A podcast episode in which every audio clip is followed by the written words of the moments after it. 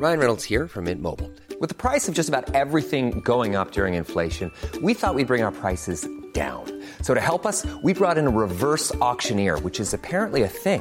Mint Mobile unlimited premium wireless. Ready to get 30, 30, bit to get 30, bit to get 20, 20, 20, bit to get 20, 20, bit to get 15, 15, 15, 15 just 15 bucks a month. So, Give it a try at mintmobile.com slash switch. $45 upfront for three months plus taxes and fees. Promo for new customers for limited time. Unlimited more than 40 gigabytes per month. Slows. Full terms at mintmobile.com. Une nouvelle photo de famille à 28. Volodymyr Zelensky était présent ce jeudi à Bruxelles devant le Parlement européen. Le président ukrainien a une nouvelle fois demandé des armes aux pays de l'Union européenne. Nous nous défendons, nous vous défendons, a-t-il déclaré. Vous l'entendrez, Volodymyr Zelensky, dans un instant.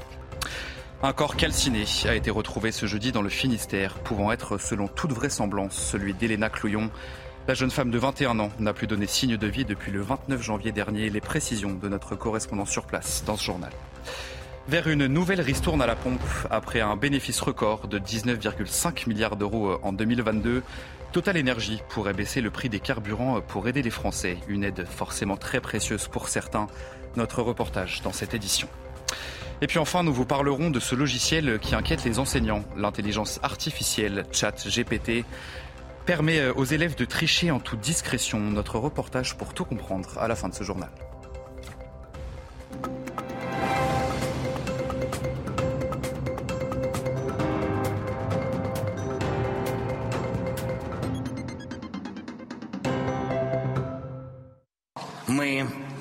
Défendons contre la force la plus anti-européenne du monde moderne.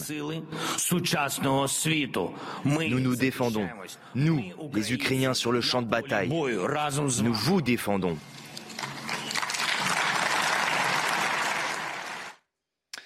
Bonsoir à tous, soyez les bienvenus dans l'édition de la nuit. Vous venez de l'entendre, le président ukrainien s'est exprimé ce jeudi devant le Parlement européen lors d'un conseil extraordinaire. Il a été ovationné par les chefs d'État des pays de l'Union européenne. Présent sur la photo de famille, Volodymyr Zelensky a une nouvelle fois demandé des armes aux 27 pour battre la Russie. On voit tout ça avec Yael Benamou. Devant un parterre de photographes, le président du Conseil européen Charles Michel a pris les mains de Volodymyr Zelensky et d'Ursula von der Leyen, présidente de la Commission européenne. Une image forte pour afficher leur unité. Le président ukrainien est l'invité surprise de ce Conseil européen à Bruxelles. Il est venu et il l'assume avec un objectif bien précis. Je ne peux pas rentrer à la maison sans résultat. Il est très important que tous les échanges portent leurs fruits. C'est très pragmatique. Il n'y a pas d'émotion. Les émotions m'ont quitté le 24 février dernier. Nous cherchons à survivre et pour ça, nous avons besoin d'armes et de cette aide financière. Artillerie, munitions, chars et avions de chasse modernes, le président ukrainien a énuméré la liste de ses besoins. Mais comment convaincre les Européens de lui fournir cet effort de guerre en martelant les intérêts communs entre l'UE et l'Ukraine? Ils essaient de détruire notre économie, nos villes. Ils le font de telle façon que cela peut avoir un impact sur tous les Européens. Nous sommes très reconnaissants des systèmes de défense aérien, mais c'est dans l'intérêt de nous tous d'avoir cette défense. Volodymyr Zelensky a réitéré la volonté de l'Ukraine d'être membre de l'Union européenne. Un peu plus tôt ce jeudi, le président Zelensky a posé avec les chefs d'État et de gouvernement de l'UE une photo, non pas à 27, mais à 28. Quatre jours après le séisme qui a frappé la Turquie et la Syrie, le bilan continue de s'alourdir. Plus de 20 000 personnes sont mortes sur place. Et ce n'est bien sûr qu'un bilan provisoire. Les services de secours poursuivent leurs recherches pour tenter de trouver des survivants sous les décombres. Et sur place, les habitants demandent une aide d'urgence. Quand le séisme est arrivé, nous espérions que les autres pays nous viendraient en aide. Mais seules les personnes habitant aux alentours sont venues nous aider, personne d'autre. Quand le séisme est arrivé, nous avons demandé au propriétaire de la grue de venir. Il nous a répondu qu'il était occupé et qu'il n'avait plus d'essence.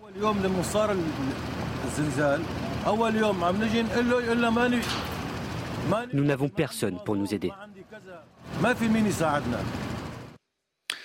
En France, dans le Finistère, un corps calciné a été retrouvé ce jeudi par la police judiciaire, pouvant être, selon toute vraisemblance, celui d'Elena Clouillon. La jeune femme de 21 ans n'a plus donné signe de vie depuis le 29 janvier dernier après une soirée en boîte de nuit. Le principal suspect est lui décédé. On fait le point avec notre correspondant sur place, Mickaël Chaillot.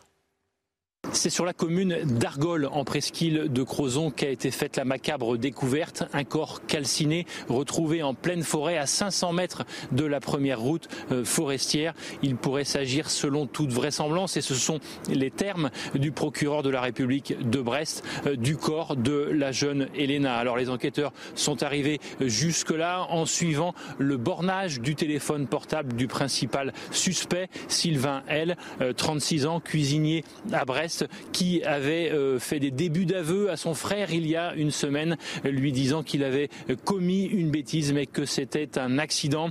Il a, euh, après ses aveux, fait deux tentatives de suicide et l'on a appris ce jeudi après-midi qu'il était décédé au CHU de Brest. Alors reste maintenant à connaître les résultats de l'autopsie pour savoir précisément les causes du décès, mais peut-être ne saura-t-on jamais ce qui s'est réellement passé ce dimanche 29 janvier au matin. Euh, S'agissait-il d'un simple accident de la circulation ou bien la jeune Elena était-elle montée euh, volontairement dans la voiture euh, de Sylvain elle avant que les choses ne s'enveniment, à moins qu'il y ait un complice, c'est encore une possibilité, eh bien toutes ces questions pourraient peut-être rester à jamais sans réponse.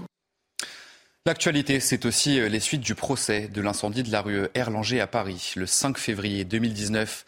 Ce drame euh, avait fait 10 morts. Essia Boulares, qui souffre de troubles psychologiques, est jugée depuis lundi euh, aux assises de Paris pour avoir mis le feu à son immeuble. Le voisin avec qui elle s'est entretenue avant de mettre le feu a été entendu ce jeudi et selon lui, elle était dans son état normal au moment des faits. À la cour d'assises de Paris pour CNews, Noémie Schultz.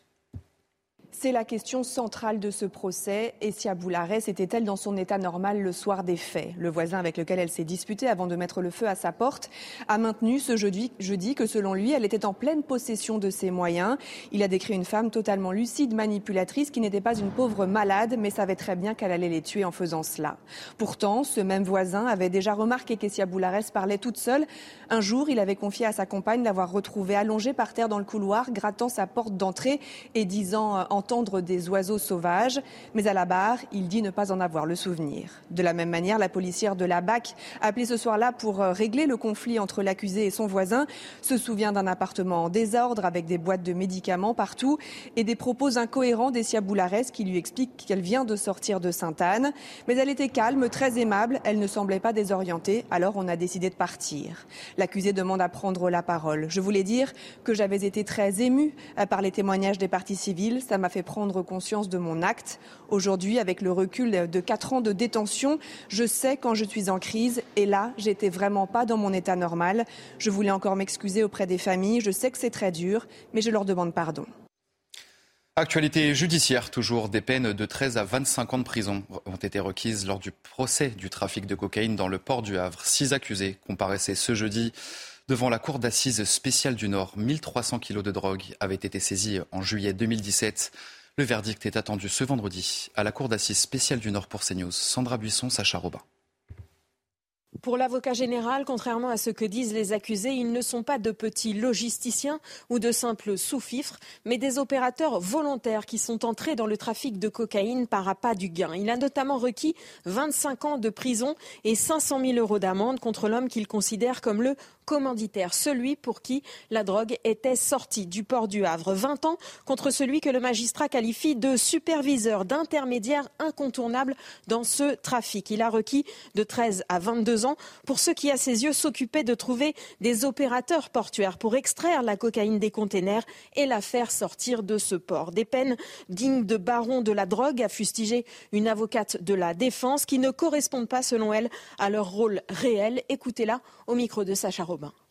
Ce qu'il a clairement indiqué, c'est que s'il demandait des peines aussi importantes, s'il souhaitait que les accusés soient condamnés à des peines allant jusqu'à 25 ans de euh, réclusion criminelle, c'était pour éviter que le Havre ne devienne un futur Anvers, pour éviter que la cocaïne ne submerge totalement la ville et pour faire en sorte que finalement le trafic de cocaïne cesse au Havre.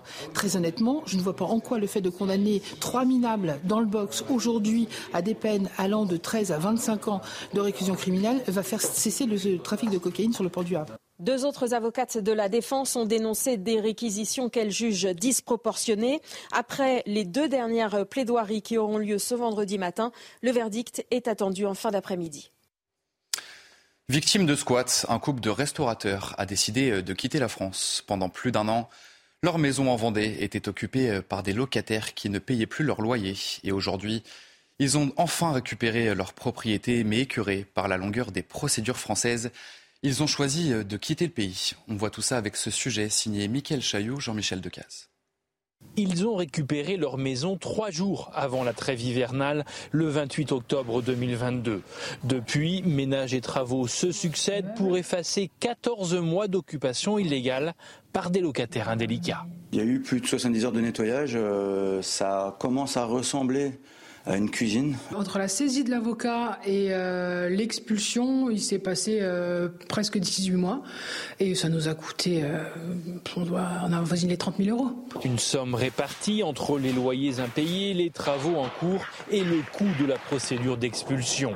Une procédure trop lente qui a abouti après une manifestation organisée par le couple de restaurateurs devant la sous-préfecture. Mais beaucoup de désillusions, oui, ça c'est sûr. Je suis écœurée par euh, les, procédures judiciaires qui sont d'une lenteur et d'une complexité. C'est juste pas possible. La justice là en France, c'est tout, tout ce travail pour rien. Euh, donc euh, non, là, on a décidé de vendre et la maison et notre restaurant et on s'en va. on quitte la France, oui. La banderole est posée, le couple espère vendre la maison au printemps, puis le restaurant pour un départ définitif sans retour, direction une île du sud de l'Europe. Dans le reste de l'actualité, les syndicats ont annoncé une cinquième journée de mobilisation après celle de samedi. Ça sera le jeudi 16 février. Après une dernière manifestation euh, en aide baisse, l'intersyndicale appelle à durcir, durcir, le ton après les vacances de février. Régine Delfour. Le durcissement du mouvement devient désormais inévitable. Les syndicats comme Fabien Villedieu de Sudrail en parlaient déjà mardi lors de la troisième journée de mobilisation. La stratégie après le 11, ça sera surtout avec euh, ceux qui veulent et c'est vrai qu'aujourd'hui, on a un débat, non pas sur est-ce qu'on doit faire la grève reconductible ou pas. Nous, on pense à Sudrail qu'il faut la faire, mais quand? Voilà, vraiment la question c'est quand? Si la date n'a pas encore été précisée, l'intersyndicale annoncera samedi la suite de son plan de bataille. Mais Yvan Ricordo, le secrétaire national de la CFDT, a déjà fait savoir à l'AFP que deux journées consécutives de mobilisation et d'action étaient programmées. Il y aura une grosse journée le 7 et une initiative particulière le 8 en lien avec la journée internationale des droits des femmes. Est-ce que ces dates seront le début d'une grève reconductible? La question a été posée à Elisabeth Borne qui n'a pas souhaité commenter. Je ne vais pas euh, m'exprimer sur euh, des rumeurs. Moi, je n'ai pas encore de position de l'intersyndicale, donc on va écouter ce que propose l'intersyndicale. Je crois qu'ils doivent euh, s'exprimer après le mouvement de samedi. Et donc, voilà, c'est aussi à eux de nous dire la façon dont ils envisagent la suite. Seule certitude, les syndicats ne veulent pas pénaliser les Français pendant les vacances scolaires de février. Cette grève reconductible devrait donc ne pas avoir lieu avant le début du mois de mars. Après un bénéfice record de 19,5 milliards d'euros euh, en 2022, Total Energy envisage une nouvelle ristourne à la pompe pour aider les Français. Les prix des carburants euh, ont dépassé les 2 euros par litre par endroit. Alors pour les automobilistes, euh, cette aide serait forcément la bienvenue. Maëva Lamy et Jean-Laurent Constantini, regardez. Des prix exorbitants. Dans cette station-service, les clients n'en reviennent pas. J'ai cru que c'était en francs, pour vous dire. tellement c'est 2 euros, je sais plus combien là. L'essence globalement est devenue extrêmement chère. Je sais pas, c'est trop cher l'essence. D'autant plus que Total Energy vient d'annoncer un bénéfice net record en 2022, 19,5 milliards d'euros. La société précise que les bénéfices réalisés en France sont de 350 millions d'euros, mais qu'importe pour ces automobilistes, de nouvelles ristournes seraient les bienvenues. Ce serait plutôt intéressant, oui, tout à fait. Autant partager avec tout le monde. Hein. Ça serait euh, quand même plutôt euh, correct de faire euh, une petite ristourne, 20 à 30 centimes. On repart sur, sur 20 centimes au moins, ça serait bien. Le PDG de Total Energy se dit prêt à envisager de nouvelles remises à la pompe si le gazole repasse la barre des 2 euros dans un contexte de tension sur le pouvoir d'achat. Par rapport à l'inflation, euh, il y a des, des foyers qui en a plus besoin que d'autres. C'est pas du tout notre cas, nous, en région parisienne. C'est très rare qu'on prenne une voiture. Mais enfin, il y a beaucoup de gens pour qui prendre sa voiture tous les jours est vital. Le porte-parole du gouvernement, Olivier Véran, s'est lui aussi dit favorable à la mise en place de ces rabais. Les enseignants contre-attaquent face, face au chat GPT. Cette intelligence artificielle permet aux élèves de tricher en toute discrétion. Alors comment faire pour savoir si un devoir a été écrit par un humain ou alors par un robot? Vous allez tout comprendre avec ce sujet signé Somaya Labidi. Ces profs préparent leur riposte. Ils sont en formation pour détecter les élèves qui trichent grâce à ChatGPT, une intelligence artificielle capable de rédiger n'importe quel devoir en seulement quelques clics. Franchement, je ne serais pas du tout capable de détecter euh, un texte euh, humain ou euh, de ChatGPT. Et c'est bien normal de s'y tromper, puisque cette intelligence artificielle a été conçue pour répondre comme le ferait un être humain. Il est possible d'avoir une conversation, de poser des questions générales et puis demander des précisions au fur et à mesure sur, sur, sur, les réponses données et d'entretenir, en effet, on a vraiment l'impression qu'on parle, qu'on parle avec quelqu'un. Alors est-ce que ChatGPT a des failles? C'est très compliqué de les trouver, mais ça reste possible. Il n'y a pas une, conscience de ce que c'est que le vrai, le factuel, le faux, le, le juste, le pas juste? Pour les participants, seule solution, que le milieu éducatif s'adapte. Ça nous rapproche de nos élèves parce qu'on va devoir travailler beaucoup plus à l'oral. C'est bien un cadre qu'il faudra instaurer, puisque ChatGPT de Microsoft ne sera plus la seule intelligence artificielle à disposition des élèves. L'américain Google et le chinois Baidu vont bientôt lancer leur propre outil. Mario Vargas Llosa entre à l'Académie française, prix Nobel de littérature 2010. Il est le premier à y entrer sans jamais avoir directement écrit en français. Le romancier péruviano-espagnol de 86 ans a prononcé un discours comme le veut la tradition et je vous propose d'écouter un extrait. En apprenant le français et en lisant les auteurs français sans relâche, j'aspirais secrètement à être un écrivain français. Rien n'aurait été possible sans la liberté dont la France a été une compagne permanente. Aucun d'autre pays que la France n'a constamment vécu cette liberté qui nous autorise à tous les excès littéraires et autres, ceux qui font partie de la vie courante et ceux qui s'en écartent. Et puis le carnaval de Nice est de retour ce vendredi. 200 000 spectateurs sont attendus pour la 150e édition. C'est l'un des carnavals les plus populaires au monde après celui de Rio et de Venise. Et vous allez le voir, les carnavaliers sont à pied d'œuvre pour finir les derniers préparatifs. Les images commentées par Somaya Labi. Non, mais je suis avec papa aujourd'hui. Aujourd'hui, je suis avec papa, moi. Pour eux, c'est avant tout une histoire de famille. Les Pauvignat sont l'une des quatre dynasties de carnavaliers de Nice. Moi, ça fait 71 ans que je le fais. J'avais 7 ans, j'ai aidé mon père et tout, et je continue toujours. J'ai la chance d'avoir mes, mes enfants mes petits-enfants qui sont avec moi. Jean-Pierre, qui porte le même prénom que son grand-père, a lui aussi très vite attrapé le virus. J'ai commencé à, tout petit, j'ai commencé avec le papier. J'apprendrai toujours toute ma vie parce qu'on a, a un savoir-faire, mon grand-père a un savoir-faire que qu'on n'a pas nous encore. Lui aussi a la carnavaline dans la testa, comme on dit à Nice. C'est le 150e anniversaire, hein, donc moi j'ai déjà participé. Euh, j'ai déjà participé au centième anniversaire. Mais quand on est tombé dans le carnaval, euh, voilà, on ne peut pas, peut pas en sortir comme ça. Et pour ce 150e carnaval, on retrouve tout le faste d'avant Covid, plus de jauges ni de restrictions, et surtout place à la fête, comme ici en 2019. Allez, vous restez bien avec nous tout de suite, votre journal des sports. Et on ouvre ce journal des sports avec la qualification de Lens pour les quarts de finale de la Coupe de France. Les Lensois ouvrent le score euh, très rapidement à la 21e minute de jeu pour son premier match sous les couleurs sang et or. Angelo Fulgini profite d'un centre au second poteau pour ouvrir son compteur personnel. Et puis au retour des vestiaires, les Merlus prennent le contrôle du match et finissent par égaliser sur un superbe coup franc de Lefebvre à la 82e minute. Direction donc les tirs au but, une séance que les 100 et or euh, ont survolé avec notamment un super Leka dans les buts. En quart de finale, Lens affrontera le FC Nantes, tenant du titre. Et on connaît donc le programme des quarts de finale de cette Coupe de France. Il y aura trois matchs entre clubs de Ligue 1 et de Ligue 2. Marseille recevra Annecy, actuellement 11e de Ligue 2. Lyon recevra Grenoble, tombeur du Petit Poussé, Vierzon en 8e. Enfin, Toulouse recevra Rodez. On termine ce journal des sports euh, avec les mondiaux de ski à Courchevel-Méribel. Alexis Pinturo a de nouveau brillé en Super G. et s'empare de la médaille de bronze. Le Français poursuit sa superbe quinzaine qu'il a débuté euh, par un titre dans le combiné. C'était ce mardi. Le Canadien James Crawford crée la surprise et termine deuxième. Il devance le Norvégien Alexander Kild, favori de la compétition euh, qui complète ce podium. On va écouter Alexis Pinturo juste après sa médaille de bronze.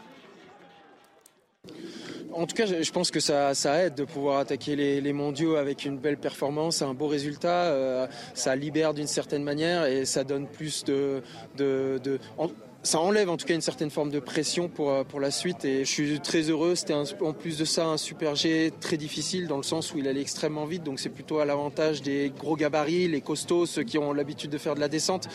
Et, euh, et pour autant, j'ai su tirer mon épingle du jeu, donc très, très heureux. Allez, vous restez bien avec nous sur CNews dans un instant. Euh, un prochain journal, une nouvelle photo de famille à 28. Volodymyr Zelensky était présent ce jeudi à Bruxelles devant le Parlement européen. Le président ukrainien a une nouvelle fois demandé des armes aux pays de l'Union européenne.